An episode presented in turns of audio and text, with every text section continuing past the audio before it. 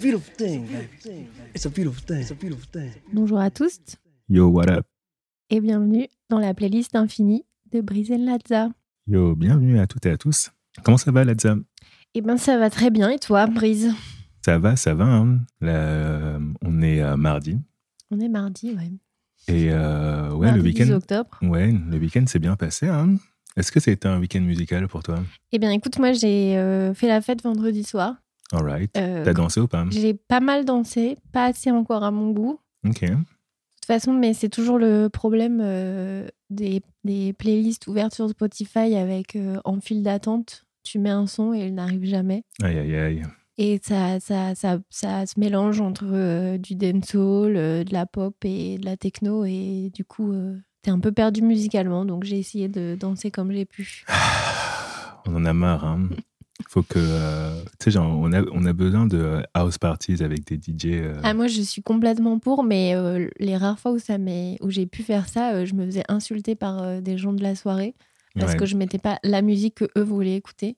Hmm. Donc le chemin est long, mais on va y arriver. On va y arriver. J'ai j'ai foi en toi. Merci. Euh, alors, aujourd'hui, on a un thème pour ce premier épisode de la playlist infinie. On a décidé de parler des musiques qu'on écou- qu'on écoutait aux alentours de notre rencontre. En 2008. Mhm, exactement.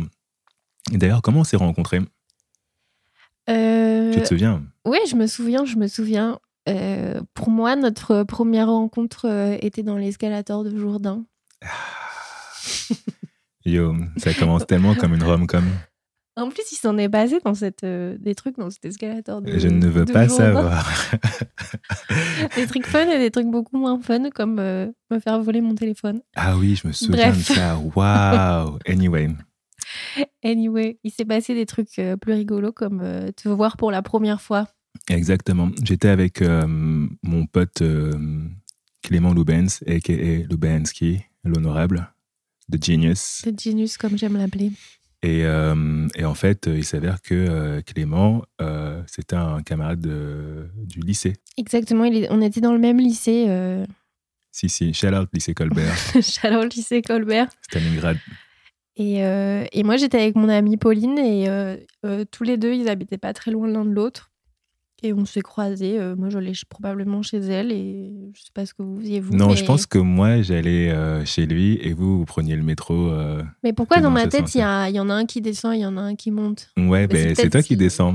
C'est moi qui descends? Ah, Mhm. j'étais persuadée que c'était moi qui montais. Qu'est-ce que- qu'est-ce qu'est-ce qu'elle dit, qu'est-ce que dit Bonnie Madden déjà dans La Lune et le Soleil? Si tu descends quand je monte, pas de quoi en avoir honte. Mais C'est bon, c'est pas le c'est même contexte. vraiment la même métaphore. Mais ça, c'était pour les après, quelques, quelques jours et mois plus tard, Exact. semaines peut-être. Mais bon, ça a commencé euh, Ça a dans- commencé en, à peu près en, comme ça.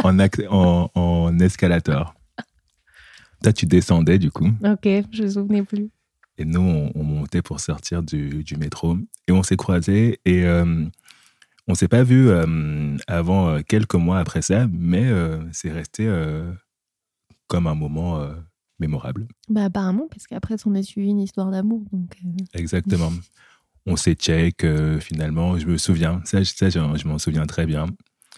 Un soir, on, je me suis. Vous, enfin, vous chilliez chez Pauline avec euh, Clément et peut-être d'autres personnes. Il y avait peut-être Tony, le corps, probablement, parce qu'il était, euh, il était là aussi. probablement, il était souvent là. Et j'ai débarqué et je me souviens très bien, tu avais tes petites. euh, T'avais tes, t'avais tes petites dunks en tuile là, tu te souviens les- Ah ouais, je les adorais, celles-ci. Et, euh, et j'ai trouvé ça cool. Mais quand je suis arrivé, ben, tu avais fait que regarder tes chaussettes. Et, euh, mais bon, je t'ai trouvé cute. Et après, on s'est revus parce qu'on était dans le même. C'est comme ça un peu qu'on est rentré dans le même cercle d'amis. C'était la- c'était la- le début de l'année scolaire aussi. Donc euh, voilà. Oui, c'est vrai. Et, euh, et finalement, euh, quelques temps plus tard, je t'ai invité euh, à manger des pancakes. Oui, on va pas raconter la suite, merci. Moi, ça sera peut-être pour un autre épisode. Parce que c'est un peu un moment honteux pour Lise. Oui, Mais, mais voilà, de toutes les manières, on a encore plein, plein d'épisodes pour parler de ça. On vous tease un peu. C'est bien aussi, tu c'est vois. bien, c'est bien, c'est bien. Mais en tout cas, euh, début de rencontre euh, fin 2008. Et à cette époque-là, euh, musicalement, euh, on était euh, dans des endroits assez, euh, assez intéressants qu'on voulait partager avec vous. Mais avant ça, j'ai envie de savoir, Lise, c'est quoi ton coup de cœur de la semaine? Eh bien, euh, on va essayer de faire un coup de cœur de la semaine chaque semaine. Et Mhm. Ça sera pas forcément tous les deux, mais un, un, un par semaine, enfin un, un chacun, quoi. Mhm, Et mon coup de cœur de la semaine, mhm. c'est un peu grâce à toi. Je dois te- ok, c'est toi qui m'as envoyé cette chanson, Mhm. qui est Moments de Didi, en featuring avec Justin Bieber. Qui est Didi? Qui est Didi? Euh, Didi, euh, qui est aussi connu sous le nom de Puff Daddy et P. Diddy. Pour moi, ça restera P. Diddy. Ouais. Parce que c'est comme ça qu'on les appelait, qu'on l'appelait dans le... quand j'étais petite, dans les années 2000. Il a dit qu'il s'appelait Love, on devait l'appeler Love. c'est vrai, j'avais oublié ça. Mhm, J'avais mhm. complètement. Brother Love.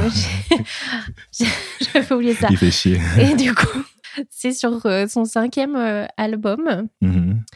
euh, qui s'appelle The Love Album, Voilà. deux points, of the Greed, Ok. qui est constitué de 23 titres. Et euh, pour revenir à Didi, moi j'ai envie de dire que Didi, euh, c'est un entrepreneur. Ouais, c'est ça. hein. Tu vois, producteur, chanteur, euh, il a découvert quelques talents aussi. Mhm. et il a quand même euh, monté le label Bad Boy Records en 1994, Waouh, ce qui est quand même plutôt important dans l'histoire de la musique. légendaire.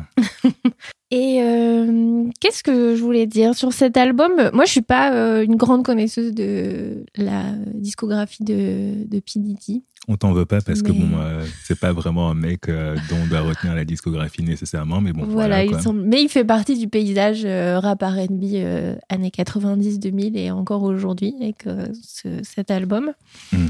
Et en gros, je l'avais un peu mis dans ma, dans ma liste des albums à écouter euh, parce que j'étais quand même curieuse. Et tu m'as envoyé cette chanson. Je l'ai écoutée une première fois. Je dis, ah ouais, cool, pas mal et tout. Je vais écouter l'album. J'ai écouté l'album. Sympathique, euh, plusieurs fois, euh, voilà. Mais je me rends compte que là, je n'écoute plus l'album en entier, mais je n'écoute que cette chanson en featuring avec Justin Bieber qui m'obsède. Chaque jour, j'ai envie de l'écouter. Pourquoi moment. t'obsèdes Et bien justement, en fait, euh, il y a un truc dans la réalisation de cette chanson. Techniquement, je sais pas comment ça s'est fait, mais j'ai l'impression que tout a été enregistré en même temps. C'est assez instrumental. T'entends beaucoup la batterie. Moi, les petits bacs euh, de Didi, je les adore. Et en fait, il y a une espèce d'atmosphère où j'ai l'impression d'être en studio avec eux. Et je crois que c'est ça ce qui me plaît beaucoup dans, le... dans cette chanson. T'as l'impression que c'est une jam, quoi. Ils sont là, ils sont contents de faire de la musique. Et je trouve que ça se ressent vachement dans le la teinte de la chanson euh, au final. Et euh, ce qui est assez intéressant, c'est que, mais même dans, dans plusieurs chansons de cet album, euh, en fait, il n'y a que euh, Justin Bieber qu'on entend dessus quasiment. Il n'y a Mhm. que à la fin que Didi arrive euh, pour un peu l'outro de la chanson, enfin, ou le dernier couplet. euh, C'est un album de producteur, quoi. hein. c'est ça. En fait, c'est un peu le Didi qui a fait son, son album de chef d'orchestre de cet album de, pour parler d'une histoire d'amour. Et euh, je trouve que euh, elle est hyper bien, euh, que Momon c'est hyper bien positionné dans l'album. C'est la douzième sur les 23 titres. Et ça, j'ai l'impression qu'elle fait un peu la jonction avec la partie un peu plus R&B chantée. À la suite, t'as deux chansons avec Ty Dolla Sign. L'album est rempli de featuring incroyables. Il semblerait que vous trouverez la dernière chanson de The Weeknd sur cet album. Je- Ah ouais The je- Weeknd, il a dit qu'il a arrêté sa carrière. Apparemment, il a dit ça. Après, moi, je, je, je- m'en fous un peu de The Weeknd. Me too, mais écoute. Apparemment, il a arrêté euh, sa carrière et cet album est sorti. Et du coup, Didi se vante un peu de dire que euh, c'est la dernière chanson qu'on va en- entendre de The Weeknd. Après, est-ce que c'est vrai ou pas? J'en sais rien. C'est pour les clics. C'est certainement pour les clics. bah, apparemment, ça marche. Hein Écoute. Et euh, bah, euh, Moments de, de Didi euh, featuring Justin Bieber. euh, soyez en studio avec eux. Euh, moi, c'est ma, c'est ma go-to song euh, du moment. Quand je sais pas quoi écouter pour partir de chez moi, j'écoute cette chanson. Elle me met de super bonne humeur euh, et cool. J'ai envie de chanter avec eux et voilà. On écoute euh, Moments de euh, Didi featuring Justin Bieber. Patiently waiting. I've been faking for a long time. Now I want you. Ooh,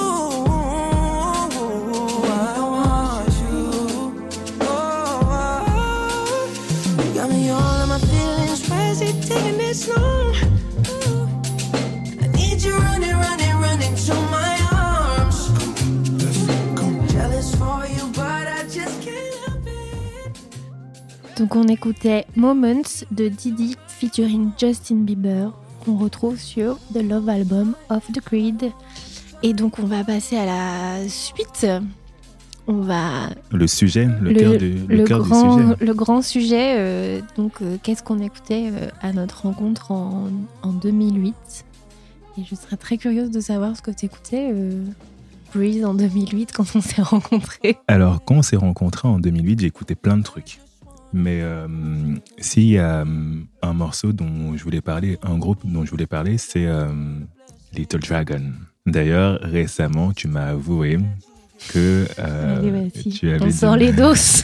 Ben ouais, hein, c'est pour ça que j'en parle direct. Bam Euh, Tu m'as avoué que, euh, en fait, t'écoutais plus Little Dragon, euh, ou tu avais du mal, en fait, à écouter Little Dragon parce que tu les associais trop à moi. C'est vrai.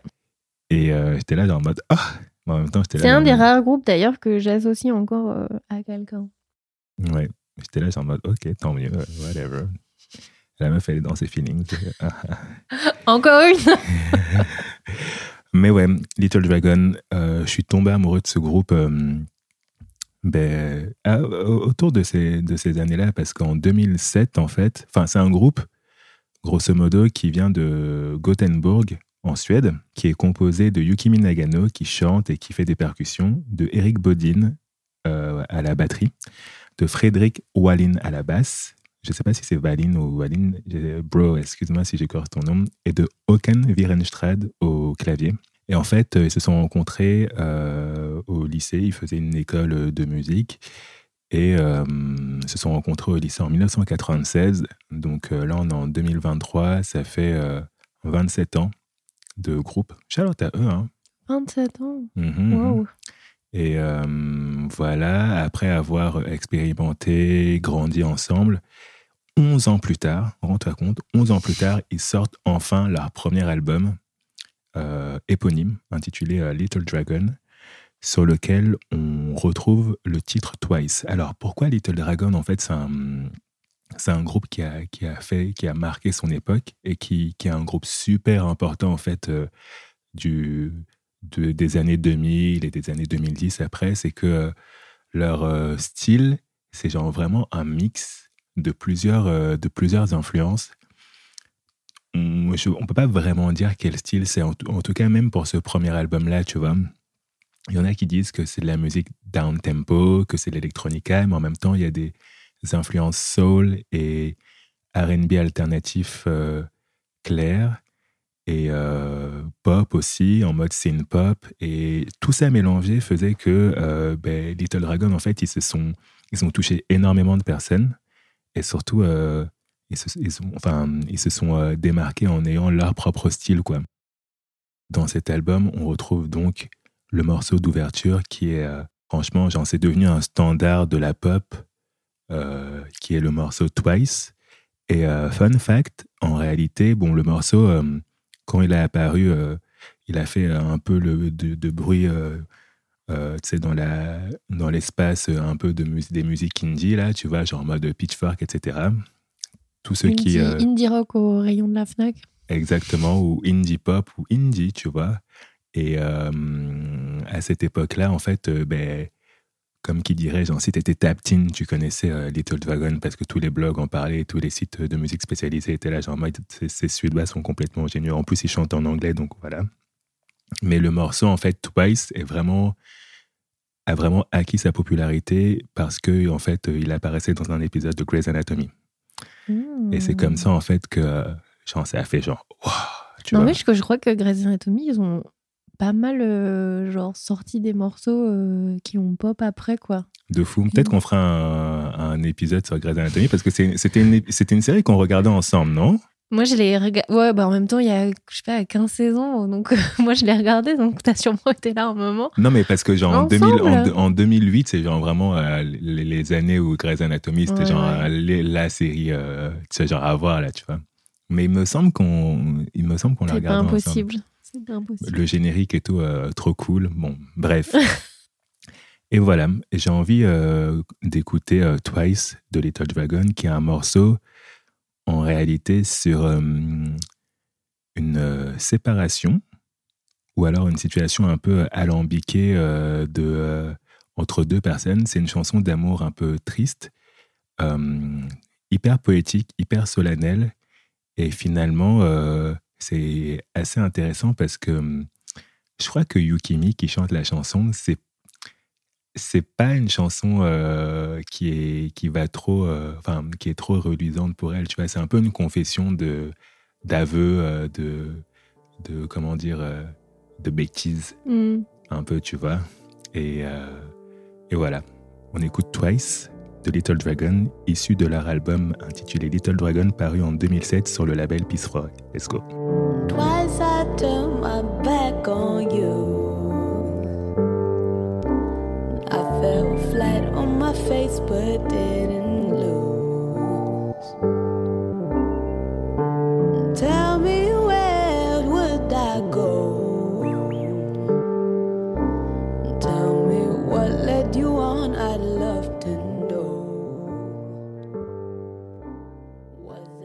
écoutait donc Twice de Little Dragon avec euh, donc euh, à la voix euh, cette magnifique Yukimi Nagano. Et d'ailleurs, il faut savoir que Little Dragon, je pense que c'est l'un des groupes que j'ai vu le plus de fois en live, hors des groupes, hors de groupes de gens de mon entourage.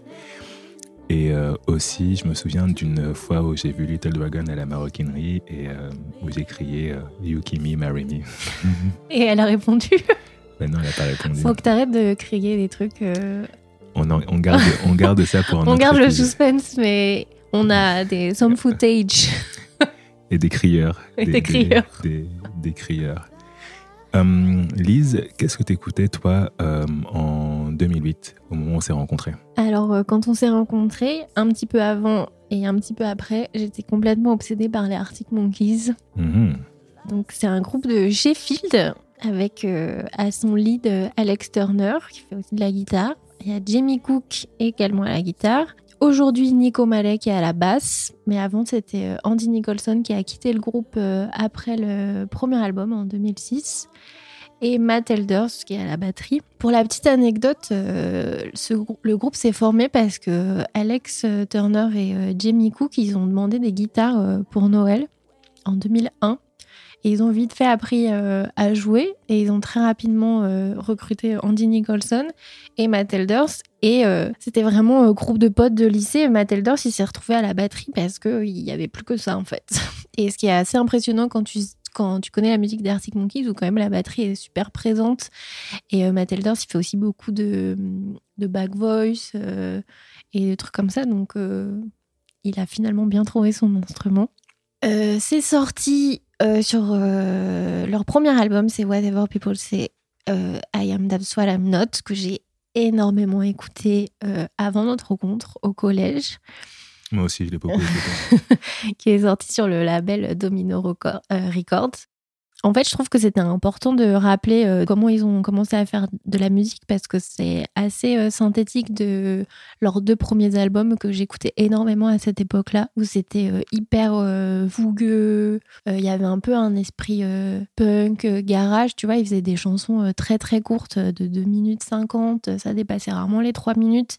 Et ce qu'on fait beaucoup aujourd'hui, mais ce qu'on faisait pas trop à l'époque, à part dans le punk, quoi. Et ils ont vraiment gardé ce truc euh, hyper euh, instinctif, euh, rough. J'ai pas j'ai pas d'autres mots. Je suis, je suis Mhm. navrée.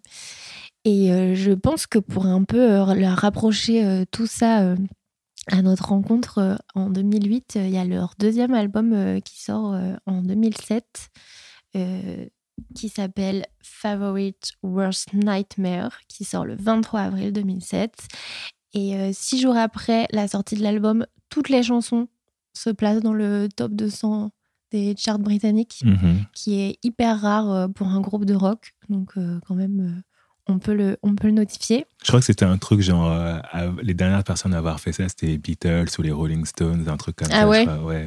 C'était vraiment un, un délire, tu vois. Genre, bah, c'est qui ces mecs là, tu vois? Ben, en fait, c'est vraiment ça c'est qu'ils ont déboulé euh, dans le rock. euh, genre, personne s'y attendait. euh, c'est sorti de nulle part. Moi, j'ai découvert leur premier single sur le Move. Et ça m'a chamboulé. Après, il faut dire que bon, ils arrivaient un peu après toute une vague de euh, indie rock euh, en mode. euh, Il y avait les Strokes un peu avant. ouais. Il y avait euh, genre des groupes comme Interpol. Il y avait les Baby Shambles aussi, il me semble, avant. Bah, il y avait même les Libertines avant qui a quand même euh, assez compté, euh, qui, enfin, qui leur a un peu ouvert la voie, mais il semblerait qu'ils étaient, ils se sont un peu retrouvés au bon, au bon moment, au bon endroit, que c'était un peu, bah, je crois, euh, sans vouloir dire de bêtises, que les Libertines s'étaient déjà séparés quand ils ont sorti leur premier album, à Mhm. ma plus grande tristesse. Hmm. Moi adolescente euh, en a beaucoup souffert et que euh, du coup les Arctic Monkeys ils ont pris la place quoi et ça marchait bien du coup moi j'aurais envie d'écouter aujourd'hui Fluorescente adolescente qui est, qui est sorti euh, sur le deuxième album qui encore une fois euh, se place euh, dans le top euh, 75 des, des charts britanniques euh, également Là, cette année, là, en non, 2023 non, non, non, non. Ah oui, euh, à à- la à l'é- sortie. à l'époque, Elle a ouais. sorti. En Ok. plus, enfin, comme je disais, comme il y a toutes les chansons qui, sont, qui Ouais. étaient dans le chart 200, My bad. cette chanson était à la place 75. Et euh, en fait, euh, c'est une chanson euh, qui parle de la fin de l'adolescence et de, de devenir adulte et de se rendre compte que c'est pas super cool de- d'être adulte et qu'on a plein de problèmes. Et dans la chanson Alex Turner, il parle d'une d'une femme qui rêve de qui repense à sa jeunesse, qui en rêve et parce que euh, il lui arrive que des trucs un peu nuls euh, en ce moment et euh, et du coup, écoute une petite chanson un peu fougueuse pour essayer de se détendre. Donc, on va écouter Fluorescente adolescente des Arctic Monkeys.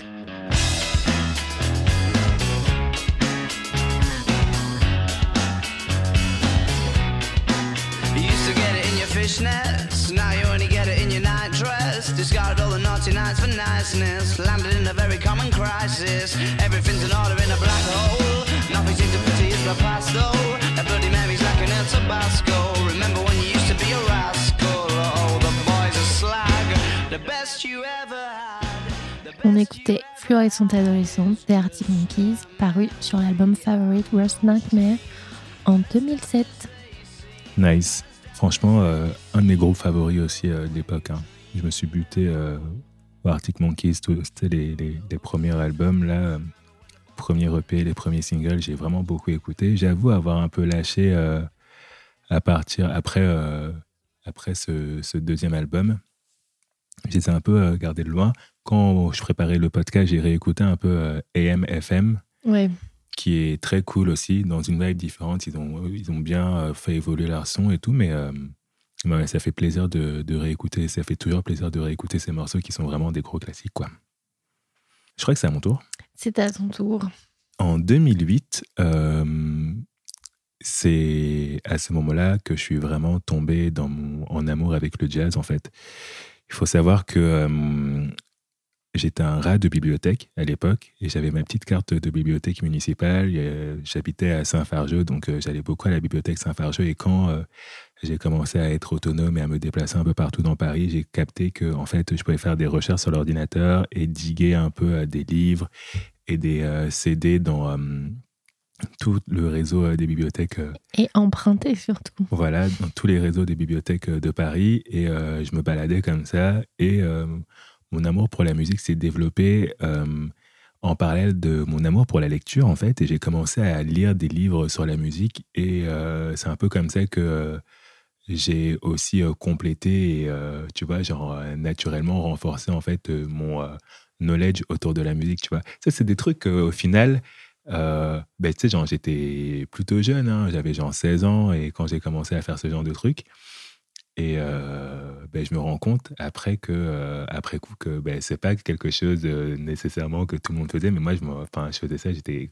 Après, il faut savoir pour les jeunes qui nous écoutent qu'on n'avait pas Spotify à l'époque. on n'avait pas Spotify, on n'avait pas les plateformes de streaming. Exactement. Yo, tu te rends compte? On est, on est, on est, on Ça a est téléchargé en peer-to-peer et, euh, sur Casa, etc. Tu vois, wow, là, et une fois sur trois, t'avais un film de cul à la place de ton album, quoi. Ou alors, euh, ou alors euh, comment, comment dire, une chanson de Soldier Boy, parce que je sais pas si tu as vu ça, Mais Soulja Boy, il expliquait que, tu recherchait euh, sur les, justement, plateformes de peer-to-peer les chansons qui étaient en mode tendance, tu vois. Et euh, il mettait, euh, il changeait le, enfin, il mettait le nom, en fait, des chansons tendance. Oh Et quand tu cliquais, en fait, c'était euh, Crank That de Soulja Boy. En même temps, euh, je sais pas, tu télécharges. euh, Oui, mais ça marche bien, ouais. ça marche. Imagine, tu sais, genre, t'es là, euh, tu veux euh, télécharger Thousand Miles de Vanessa Carlson, et genre, tu cliques dessus Et t'entends You! Et t'apprends la correcte direct. tu vois? Et c'est un peu comme ça qu'il s'est, euh, qu'il s'est- qu'il a fait, euh, qu'il a buzzé, quoi. Enfin, bref. En tout cas, euh, à cette époque-là. Les temps étaient durs. les temps étaient durs, mais bon, je sais pas, moi, ça permettait aussi euh, ben, de diguer. C'est comme ça que j'ai commencé à diguer et de nourrir aussi ma passion pour la lecture. Et notamment, euh, je suis arrivé dans un rayon euh, musique euh, et j'étais là, genre en mode, ouais, je commençais à me, à me rencarder sur le jazz. Et évidemment, je vais checker des noms que j'avais déjà entendu par- dont j'avais déjà entendu parler. Et voilà, j'ai dit, vas-y, boum, je prends la biographie de John Coltrane. Et c'est comme ça que j'ai découvert John Coltrane et je suis tombé dedans. Et en 2008, j'étais à fond, euh, j'étais à fond dans ça. Et il faut savoir que euh, c'est lié à notre rencontre au final, parce que euh, je me souviens avoir re-rencontré Clément. En réalité, Clément et moi, on était au collège ensemble, mais on a un an de différence et moi, j'avais un an d'avance. Donc du coup, on avait deux classes de différence. Donc c'était un peu un petit, tu vois. Moi, quand j'étais en quand j'étais en, en- en quatrième, lui, il était en sixième, tu vois. Donc, je voyais qui c'était parce que j'étais déjà très impliqué dans la vie euh, du collège. Genre, j'étais délégué des délégués et tout. Et surtout, euh, pas toi. et surtout ben, je connaissais tout le monde et je m'intéressais à tout le monde, au moins de loin, tu vois. À l'époque, lui, c'était un petit punk et moi avec les cheveux longs et des dreads euh, et il s'habillait tout en noir, euh, super Ouais, il large. était tu vois. punk. Bref, j'ai fini de l'exposer. Mais, euh, Mais c'est vrai que vous parliez tout le temps de cet album. Ouais, quand on s'est re-rencontrés, on était là, genre en mode, qu'est-ce que tu écoutes en ce moment? Et euh, j'étais là, genre en mode, ouais, euh, en ce moment, euh, j'écoute grave du jazz. euh. et t'étais là, genre, oui, quoi, comme jazz, John Coltrane. Et on était là, genre en mode, oui, moi aussi. Waouh. Genre, waouh, tu vois, genre, tu sais, genre, tu sais, les moments un peu, genre, ah. Mind blowing.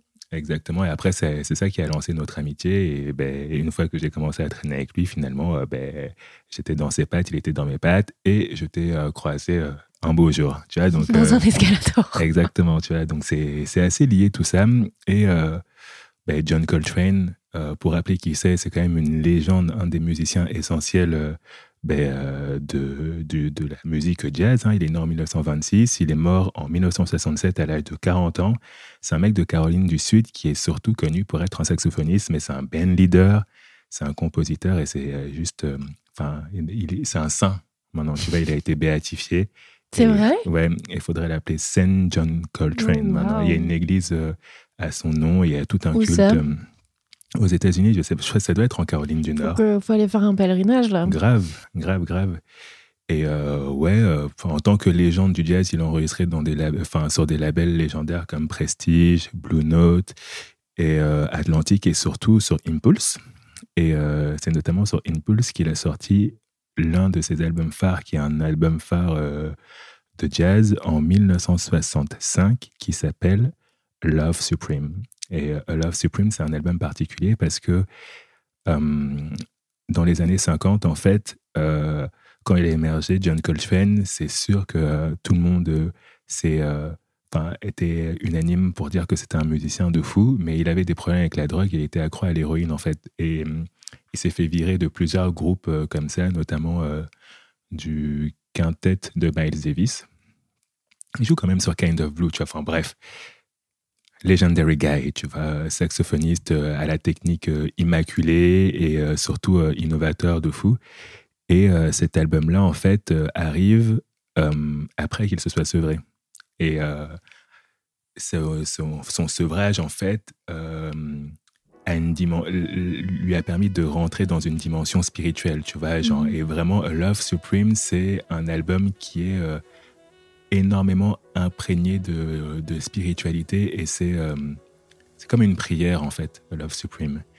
Et euh, c'est un album que je recommande à tout le monde. C'est ouais, c'est une, une prière. Et il y a même un poème, en fait, de John Coltrane dans les, dans les liner notes. C'est les, les notes qu'il a, qu'il a écrit qui parlent, en fait, de cette quête de Dieu, de cette quête de l'amour, euh, de l'amour suprême, quoi.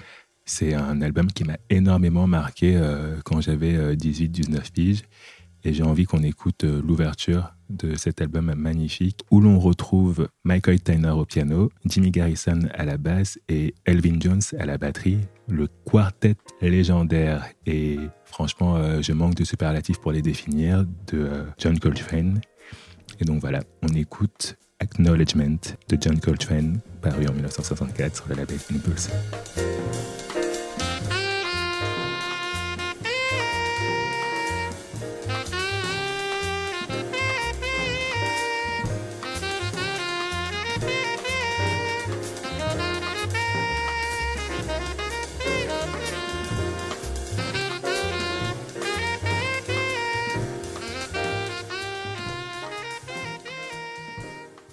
Acknowledgement du John Coltrane Quartet ou de John Coltrane tout court. En tout cas, c'est ce qui a marqué sur la pochette. J'espère que ça vous a nourri parce que c'est vraiment. euh, voilà. Si vous n'avez pas médité aujourd'hui, sachez qu'en écoutant ce morceau-là, vous avez fait une petite part de méditation. Donc, félicitations à vous.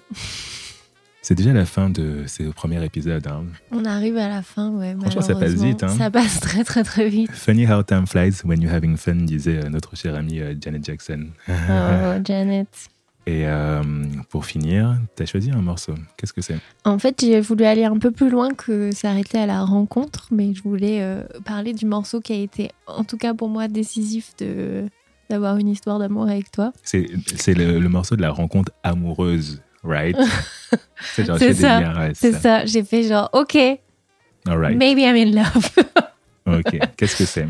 Eh bien, c'est Common the Light. Hmm. Je pense que pour parler de Common, tu peux un peu m'aider parce que euh, moi, dans mes petites recherches, euh, à part euh, qui me disent que c'est un rappeur technique euh, dans un, qui évolue dans un univers jazz and soul et important dans les années 2000, genre, ils disent rien d'autre en fait. Ça m'a un petit peu énervé. Ben, euh, c'est un mec de Chicago déjà. Oui. Ça, c'est important. C'est un rappeur de Chicago qui est émergé euh, du coup euh, au, au milieu des années 90 et qui arrivait un peu genre en mode, c'est genre rappeur avec euh, de l'intellect. Ouais. Tu vois, Oui, bah, il est souvent présenté comme ça. Ouais, et à juste titre parce qu'il l'est. Effectivement, euh, jazz rap, tu vois, euh, rap alternatif un peu parce que au milieu des années 90, euh, tu parlais de Didi au début de l'épisode, mais bon, on a Tupac, on a Oui, ces gens-là. où Il y a soit ça, soit le rap, tu vois, euh, de la East Coast, un peu hardcore, Mob Deep, etc. C'est Sinon, ça, c'est ce que j'allais dire, suivant où tu te situais, tu faisais pas le même rap non plus, quoi. Exactement. Tu avais le rap de la West Coast aussi, qui était le gangster rap, qui était genre vraiment populaire. Mais bon, lui, c'était arrivé un peu alternatif. Mais il avait un petit délire un peu intelligent, streetwise, comme on dit, avec euh, le, le côté euh, street smart. Euh, et on disait souvent que c'était le Nas de Chicago, Ah, ça, je Voilà. savais pas. avec un côté un peu plus soulful, tu vois. Bah, il a vraiment ce côté soulful. Et du coup, dans The Light, qui paraît sur son quatrième album, Like Water for Chocolate, sorti le 28 mars 2000. Mhm. Et euh, en fait, euh, pour le contexte, euh, tu m'as partagé cette chanson avec Comme Close, qui est aussi une autre chanson de Common, mais qui est sortie sur un autre album. L'album d'après qui s'appelle Electric Circus. Voilà.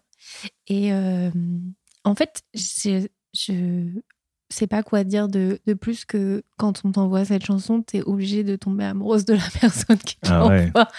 Ouais. Surtout En fait, il y a une espèce de tout qui est rassemblé dans cette chanson. C'est un sample de Bobby euh, Caldwell de la chanson Open Your Eyes, qui est déjà une très belle chanson de base. Mhm.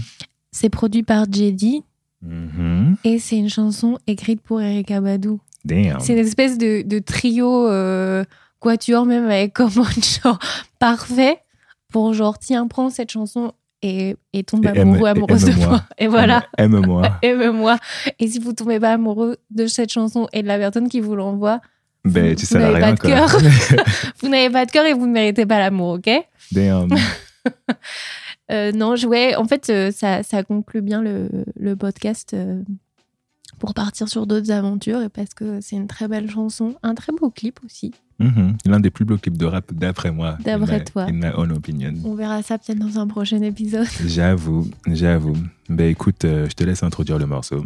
Eh bien, on va écouter Common avec The Light. I never knew a la la la a la like this. Gotta be something for me to write this. Queen, I ain't seen you in a minute.